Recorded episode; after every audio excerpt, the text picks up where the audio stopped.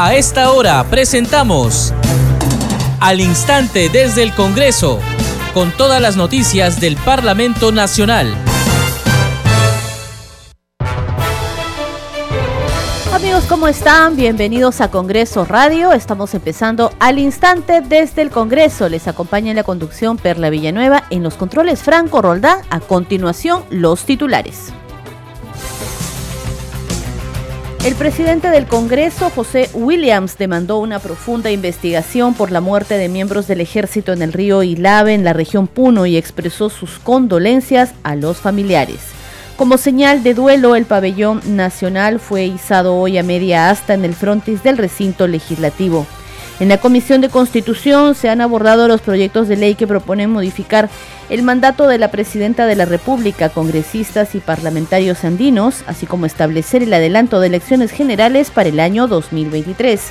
El titular del Parlamento, José Williams, saludó la visita de Chris Tyler, director de políticas de la University College London y del embajador británico Gavin Cook. Precisó que recibieron la propuesta de crear una oficina de asesoramiento científico dentro del Congreso. La Junta de Portavoces del Parlamento Nacional sesionará hoy desde las 4 de la tarde.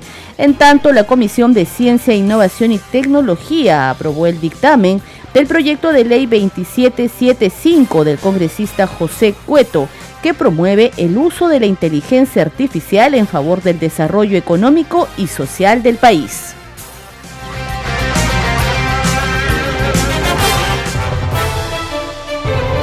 Estás escuchando al instante desde el Congreso, esto es Congreso Radio. Les contamos que en la Comisión de Constitución se abordaron los proyectos de ley que proponen modificar el mandato de la Presidenta de la República, congresistas y parlamentarios andinos, así como establecer el adelanto de elecciones generales para el año 2023.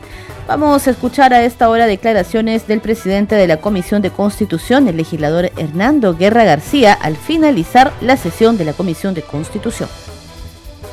Creo que hay que señalar lo siguiente.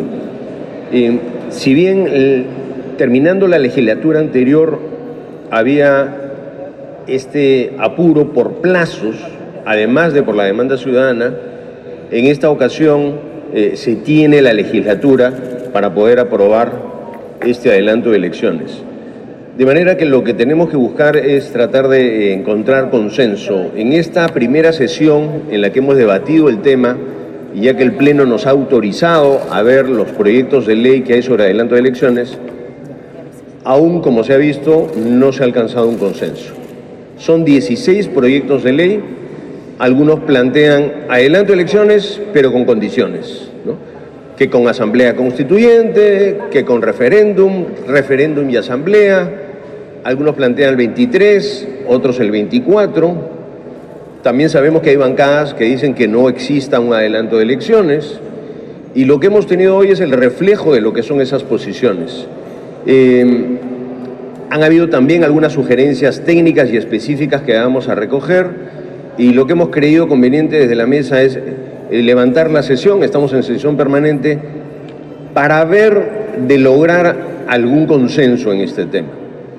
El consenso no es fácil, pero es algo que los políticos tenemos que tratar de practicar siempre.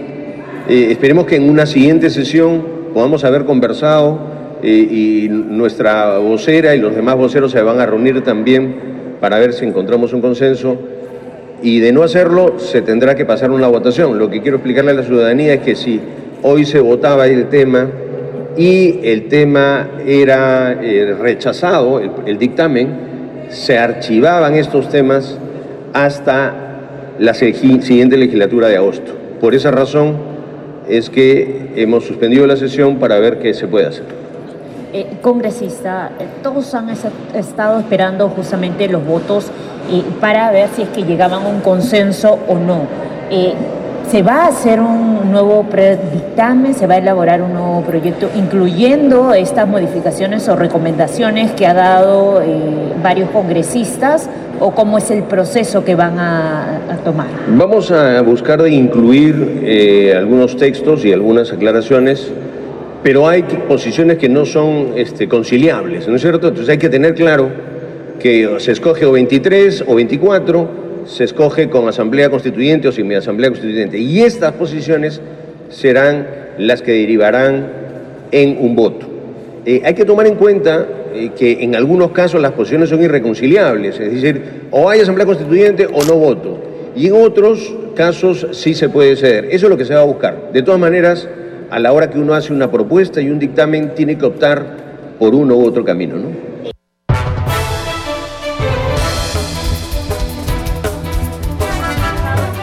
Presidente de la Comisión de Constitución, Hernando Guerra García, hacer un poco el resumen de lo sucedido hoy en la sesión de la Comisión de Constitución que retomó el debate del proyecto de reforma constitucional que propone el adelanto de elecciones a diciembre del 2023. Según el texto presentado por el titular de ese grupo de trabajo, Hernando Guerra García, la presidenta de la República concluiría su mandato el 30 de abril del 2024, en tanto los congresistas terminarían su periodo el 29 de abril del mismo año. Durante el debate, el congresista de Acción Popular Wilson Soto se mostró en contra del adelanto de elecciones en este contexto. Debe darse, dijo, reglas claras y una reforma política. Escuchemos. En Acción Popular nosotros, ningún candidato al Parlamento ha sido a dedo. Nosotros, los candidatos en las elecciones internas, hemos postulado un militante un voto. Jamás va a pasar en acción popular que los candidatos al Congreso es a dedo.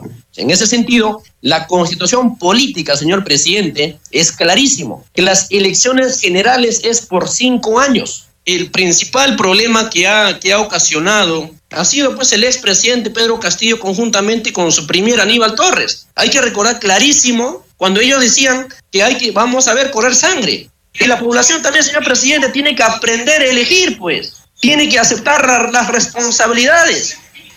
La población, vuelvo a reiterar, eligió en una palancha presidencial a la señora Dina Boluarte. Quieran o no quieran, ellos eligieron. Y ahora quieren desconocer. Entonces, señor presidente, usted, como presidente de la Comisión de Constitución, tienes que también actuar con mucha responsabilidad. Ahora vamos a un adelanto de elecciones. Vayamos con unas, con unas reglas claras. ¿Acaso hemos hecho una reforma política? ¿Hemos hecho una reforma electoral, señor presidente? ¿Vamos a ir a un adelanto de elecciones con las mismas reglas de juego? De verdad, sinceramente, eso preocupa. Desde Acción Popular nosotros no vamos a apoyar a un adelanto de elecciones, porque prácticamente ya se, ya se, ya se convirtió en un círculo vicioso. No podemos pretender cuando en nuestro país hay toma de carreteras, quema de instituciones públicas, amedrentamiento a algunos parlamentarios por su, por su posición política. Entonces, señor presidente, por favor, yo le pido que haya debate, sí, pero hemos visto también en el pleno del Parlamento, no hemos tenido consenso. Si no hay consenso, señor presidente, prácticamente estamos volviendo a tocar, estamos volviendo a tocar. ¿Cuál es el, cuál es el, cuál es el fin? ¿Buscar protagonismo político? Por su parte, el congresista de Alianza para el Progreso, Eduardo Salguana, se manifestó a favor de que el adelanto de elecciones se realice en abril del 2024 con el cambio de mando en julio de ese mismo año. De esta forma señaló que se opone a que este proceso se realice en el 2023, sosteniendo que se necesitan reformas para llevar adelante estos comicios. ¿Quién hace campaña electoral con la presión de un sector ciudadano que marcha o se moviliza, o que pretende imponer situaciones y un escenario político eh, difícil que va contra el propio sistema político que los peruanos hemos elegido y nos quiere imponer a través de la violencia. Entonces, presidente, yo creo que eh, yendo a propuestas concretas, creo que un plazo razonable para la primera vuelta debería ser en abril del año 2024 y la sucesión presidencial en julio del 2024, tal como señala la Constitución Política del Estado. Un lapso prudente, presidente, para que el país vuelva a la estabilidad, a la calma política, a la reflexión necesaria y además de ello para que los peruanos, a través de su Congreso, podamos realizar las reformas políticas y electorales que se necesitan. Los congresos no se cierran, los congresos se reemplazan, presidente. Este congreso será reemplazado porque será por el que será elegido con el voto popular. y nos iremos luego de cumplir con nuestra tarea, estoy seguro, la mayoría con total responsabilidad. Entonces yo planteo ese plazo, presidente, pero además las reformas electorales y políticas mínimas. No podemos continuar, por ejemplo, con el tema de la subrepresentación que tenemos en el país. No podemos continuar aceptando que un país de 34 millones de habitantes solamente tenga 130 parlamentarios. Tenemos que modificar la representación de los distritos electorales para que haya un vínculo directo entre representante y representado. El sistema bicameral es un sistema que funciona, que camina, pero que se ha demonizado, se ha estigmatizado y obviamente la ciudadanía tiene un pésimo concepto y eso tenemos que discutirlo, ya se discutió, se votó, habrá que tratar de convencer para que esto camine. Seguimos con más noticias en al instante desde el Congreso y la presidenta de la subcomisión de acusaciones constitucionales del Parlamento, la legisladora Lady Camones, se refirió a la aprobación del informe final de la denuncia constitucional contra los exministros Betsy Chávez, Roberto Sánchez y Willy Huerta por el golpe de Estado perpetrado por el expresidente Pedro Castillo. Camones Soriano indicó que la acusación aprobada en la subcomisión incluye la recomendación de suspensión contra Chávez y Sánchez, quienes son congresistas de la República. Precisó que de aprobarse el informe en la comisión permanente y posteriormente en el Pleno, ambos parlamentarios acusados serán suspendidos el tiempo que dure el proceso. Escuchemos ha sido una primera instancia, ¿no? lo que este, concluye la, subcomisión es la primera instancia. Luego sube a la comisión permanente, que si también tiene votos este, en mayoría, recién sube al Pleno. El Pleno del Congreso de la República votará excluyendo a los que forman parte de la comisión permanente y si ahí logramos tener la mayoría de votos, entonces a ellos se les levanta la inmunidad y se les suspende se les suspende en tanto dure el proceso. Si el proceso dura seis meses, por decir así, esos seis meses, y se les determina que ellos no son responsables, regresan a seguir siendo congresistas. Y si no, obviamente, pues ya ellos este, se retiran. ¿Qué va a pasar durante ese tiempo que ellos están suspendidos? Se llama al accesitario para que haga las veces de, congresistas representando pues a la región de, de las que ellos son a efectos de no, no afectar pues el, la función de representación de la población. A ver, el día de hoy nosotros estamos elevando el informe de, los, del, de la sesión del día de ayer. Se eleva el día de hoy, posiblemente el día de hoy también la comisión permanente cite a sesión que podría ser, o sea, no, no puede darse antes de los tres días hábiles, que terminarían el día viernes. Entonces la citación podría ser entre el lunes o martes de la próxima semana. Así está establecido. Imaginando que fuera el martes, se, se, sustenta, se debate, se vota. Si tienes este, votos en mayoría, entonces la comisión permanente comunica al Consejo Consultivo para que el Consejo Consultivo cite al Pleno del Congreso de la República, que podría ser de la, de la próxima semana a la siguiente. Entre el 20 y 22 debería ya estar llegando al Pleno. Debería estar llegando al Pleno. Hoy se cumplen tres meses del golpe de Estado decretado por el expresidente Pedro Castillo. El Congreso de la República en esa oportunidad asumió su responsabilidad constitucional en defensa de la democracia y el Estado de Derecho. El Parlamento tomó acciones para salvaguardar la institucionalidad amparado en lo que indica la Constitución del Perú y el reglamento del Congreso. Pero ¿qué pasó exactamente el día del golpe de Estado, el 7 de diciembre del 2022, en el Pleno del Congreso? Escuchemos el informe preparado por nuestro compañero Josman Valverde. Disolver temporalmente el Congreso de la República e instaurar un gobierno de emergencia excepcional.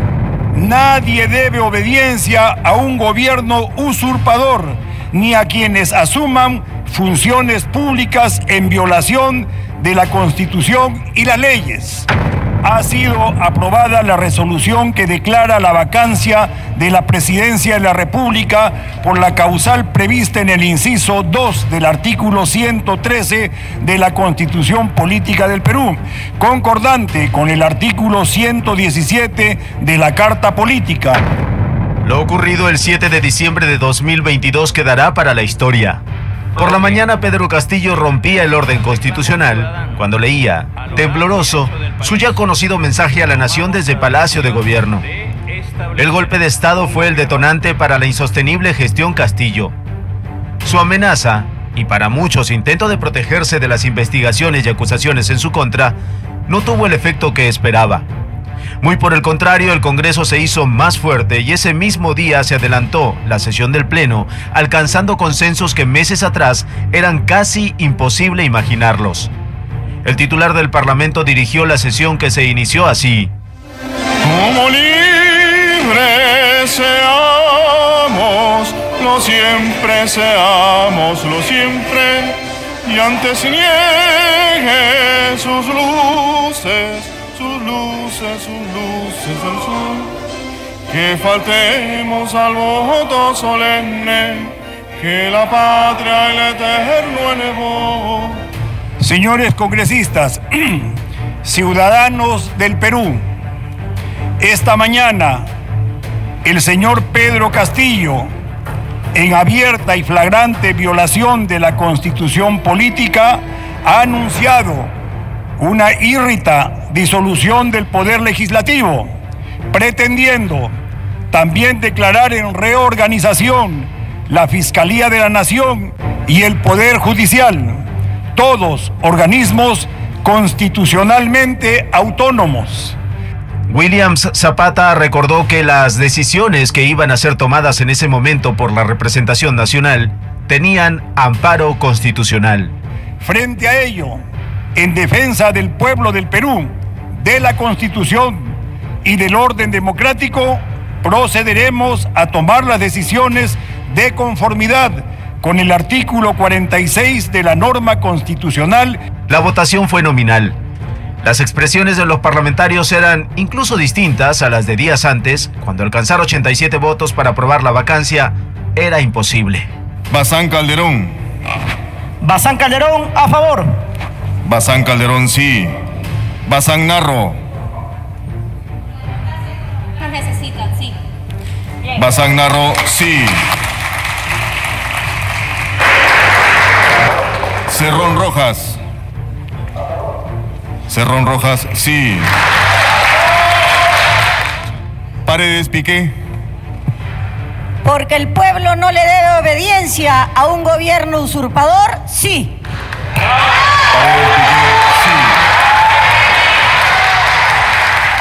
Los resultados de la votación fueron celebrados en el hemiciclo. Votación cerrada. Han votado a favor 101 congresistas.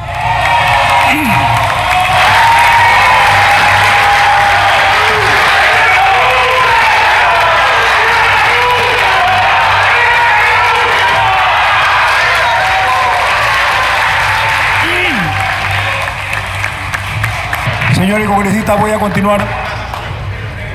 Bien. Votos en contra, 6. Abstenciones, 10. La medida aprobada aquel 7 de diciembre estuvo contenida en una resolución legislativa aprobada por amplia mayoría y se encuentra sustentada en el inciso 2 del artículo 113 de la Constitución Política del Perú, concordante con el artículo 117 de la misma. En el documento se afirma que esta grave situación fue generada por el ciudadano Pedro Castillo Terrones, por pretender disolver el Congreso e impedir su funcionamiento de forma inconstitucional, y de esa manera intentar usurpar funciones públicas, impedir el funcionamiento de los poderes del Estado y violentar el orden establecido por la Constitución política. Antes de levantarse la sesión, el presidente del Congreso, José Williams, convocó a una sesión solemne para las 3 de esa misma tarde para tomar juramento a la nueva presidenta de la República.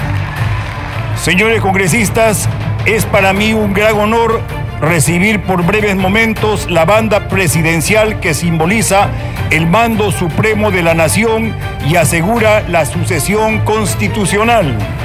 Este acto se dio en estricto cumplimiento y en aplicación del artículo 115 de nuestra Carta Magna, referido al régimen de sucesión presidencial y en presencia de legisladores de diversas bancadas políticas. Juro por Dios, por la patria y por todos los peruanos que ejerceré fielmente el cargo de presidenta de la República que asumo de acuerdo con la constitución política del Perú. Horas más tarde, el Congreso oficializó la vacancia de Pedro Castillo como presidente de la República, tras su intento de golpe de Estado, a través de una resolución publicada en una edición extraordinaria del Boletín de Normas Legales del diario oficial El Peruano. En el instante desde el Congreso cambiamos de tema. En Piura, el presidente de la Comisión Especial de Seguimiento al proceso de reconstrucción en las zonas afectadas por el fenómeno del niño, el legislador César Revilla, expresó su preocupación por la falta de obras de prevención ante la eventual llegada de lluvias o del fenómeno del niño. Invocó a las autoridades locales y regionales a activar sus planes de contingencia. Escuchemos. Sabemos que se encuentra en Piura supervisando y coordinando con autoridades las labores de no solo de reconstrucción, sino también de prevención ante las últimas lluvias que se han originado en esa ciudad, que se han producido en esa ciudad. Claro, eh, lo que pasa es que la, la Autoridad para Reconstrucción con Cambios no es encargada del el tema de prevención de lluvias. Ellos son encargados de reconstruir lo que se llevó al fenómeno del niño en 2017 y de hacer la, las soluciones integrales para que esto no vuelva a pasar. Entonces, se ha tenido que ver con las autoridades locales de que activen sus cover, tengan sus planes de contingencia para que puedan resolver. El día de hoy estaba en una laguna de oxidación que se ha rebasado por las lluvias y que no recibe mantenimiento porque hasta el momento no se le traslada la laguna de oxidación a ESGRAU, o sea, al ente de saneamiento que tiene que encargarse de su mantenimiento por problemas técnicos, ¿no? Entonces, eh, hoy día he hecho el, el engranaje entre ESGRAU, la comunidad y la Municipalidad Provincial de Piura, que ya están poniéndose de acuerdo para que se pueda trasladar a ESGRAU esto y ya puedan hacer el mantenimiento a las cámaras de bombeo y que la laguna de oxidación no vuelva a rebasarse, ¿no? Porque por el kilómetro 7 de la carretera Suyana tenemos pues estas lagunas que se están saliendo y ya están llegando a las casas de los pobladores de la zona, ¿no? Usted es presidente de la Comisión Especial de Fenómeno del Niño. ¿Cuál es, eh, sí, cuál es, eh, qué es lo que ha podido recoger en esta reunión con las autoridades? Ellos están, eh, conocen sobre los planes de contingencia para eh, prever eventuales lluvias? No, no, no, esas autoridades nuevas no, te, no en ese aspecto, creo, porque estaba descuidado.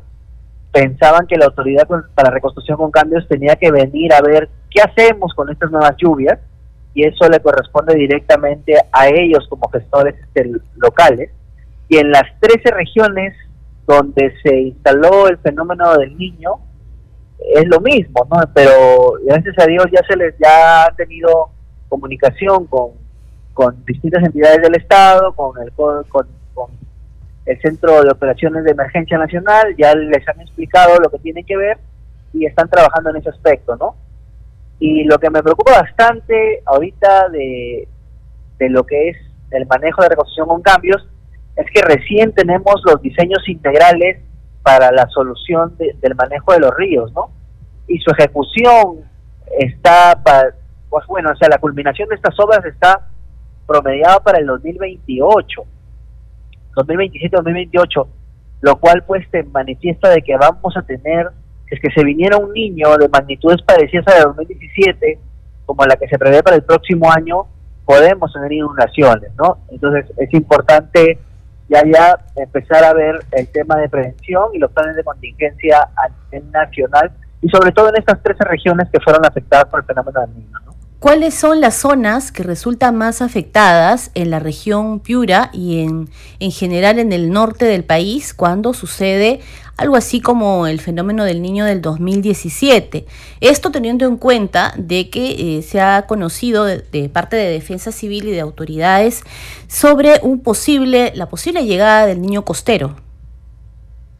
Claro, las zonas más, más afectadas en este momento por las lluvias que hemos tenido son la parte de la sierra.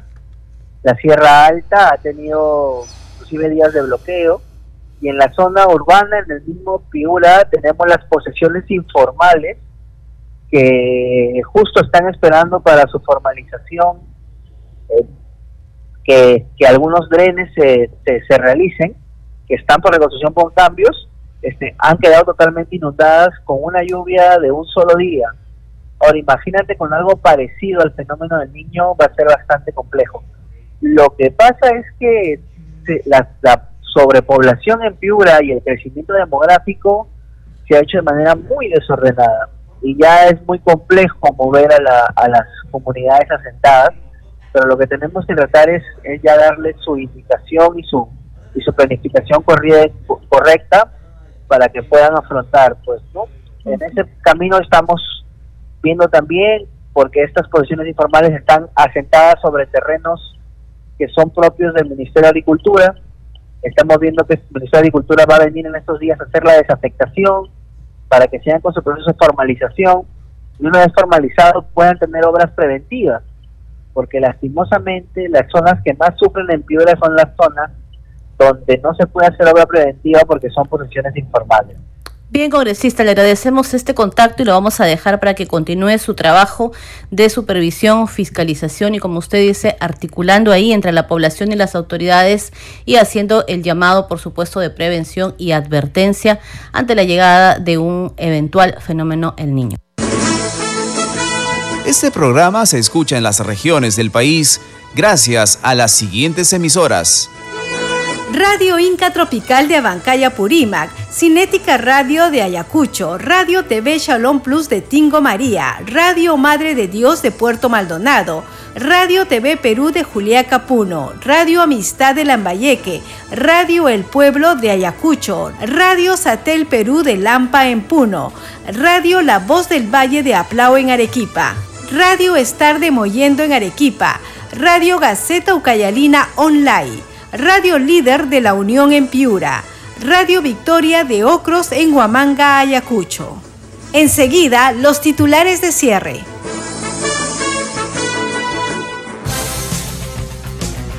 El presidente del Congreso, José Williams, demandó una profunda investigación por la muerte de miembros del ejército en el río Ilave, en la región Puno, y expresó sus condolencias a los familiares.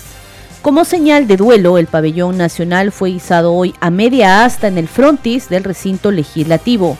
En la Comisión de Constitución se abordaron los proyectos de ley que proponen modificar el mandato de la Presidenta de la República, congresistas y parlamentarios andinos, así como establecer el adelanto de elecciones generales para el año 2023. El titular del Parlamento, José Williams, saludó la visita de Chris Tyler, director de políticas de la University College London y del embajador británico Gavin Cook. Precisó que recibieron la propuesta de crear una oficina de asesoramiento científico dentro del Congreso. La Junta de Portavoces sesionará hoy desde las 4 de la tarde. En tanto, la Comisión de Ciencia, Innovación y Tecnología aprobó el dictamen del proyecto de ley del congresista José Cueto, que promueve el uso de la inteligencia artificial en favor del desarrollo económico y social del país.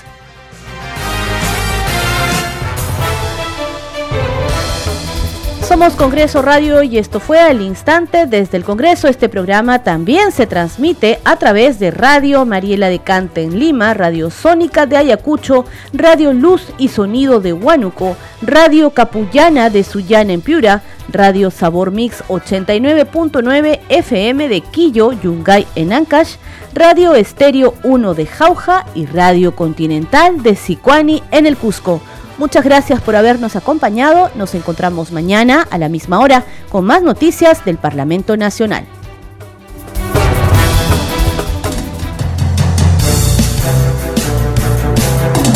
Hasta aquí, al instante desde el Congreso, con todas las noticias del Parlamento Nacional.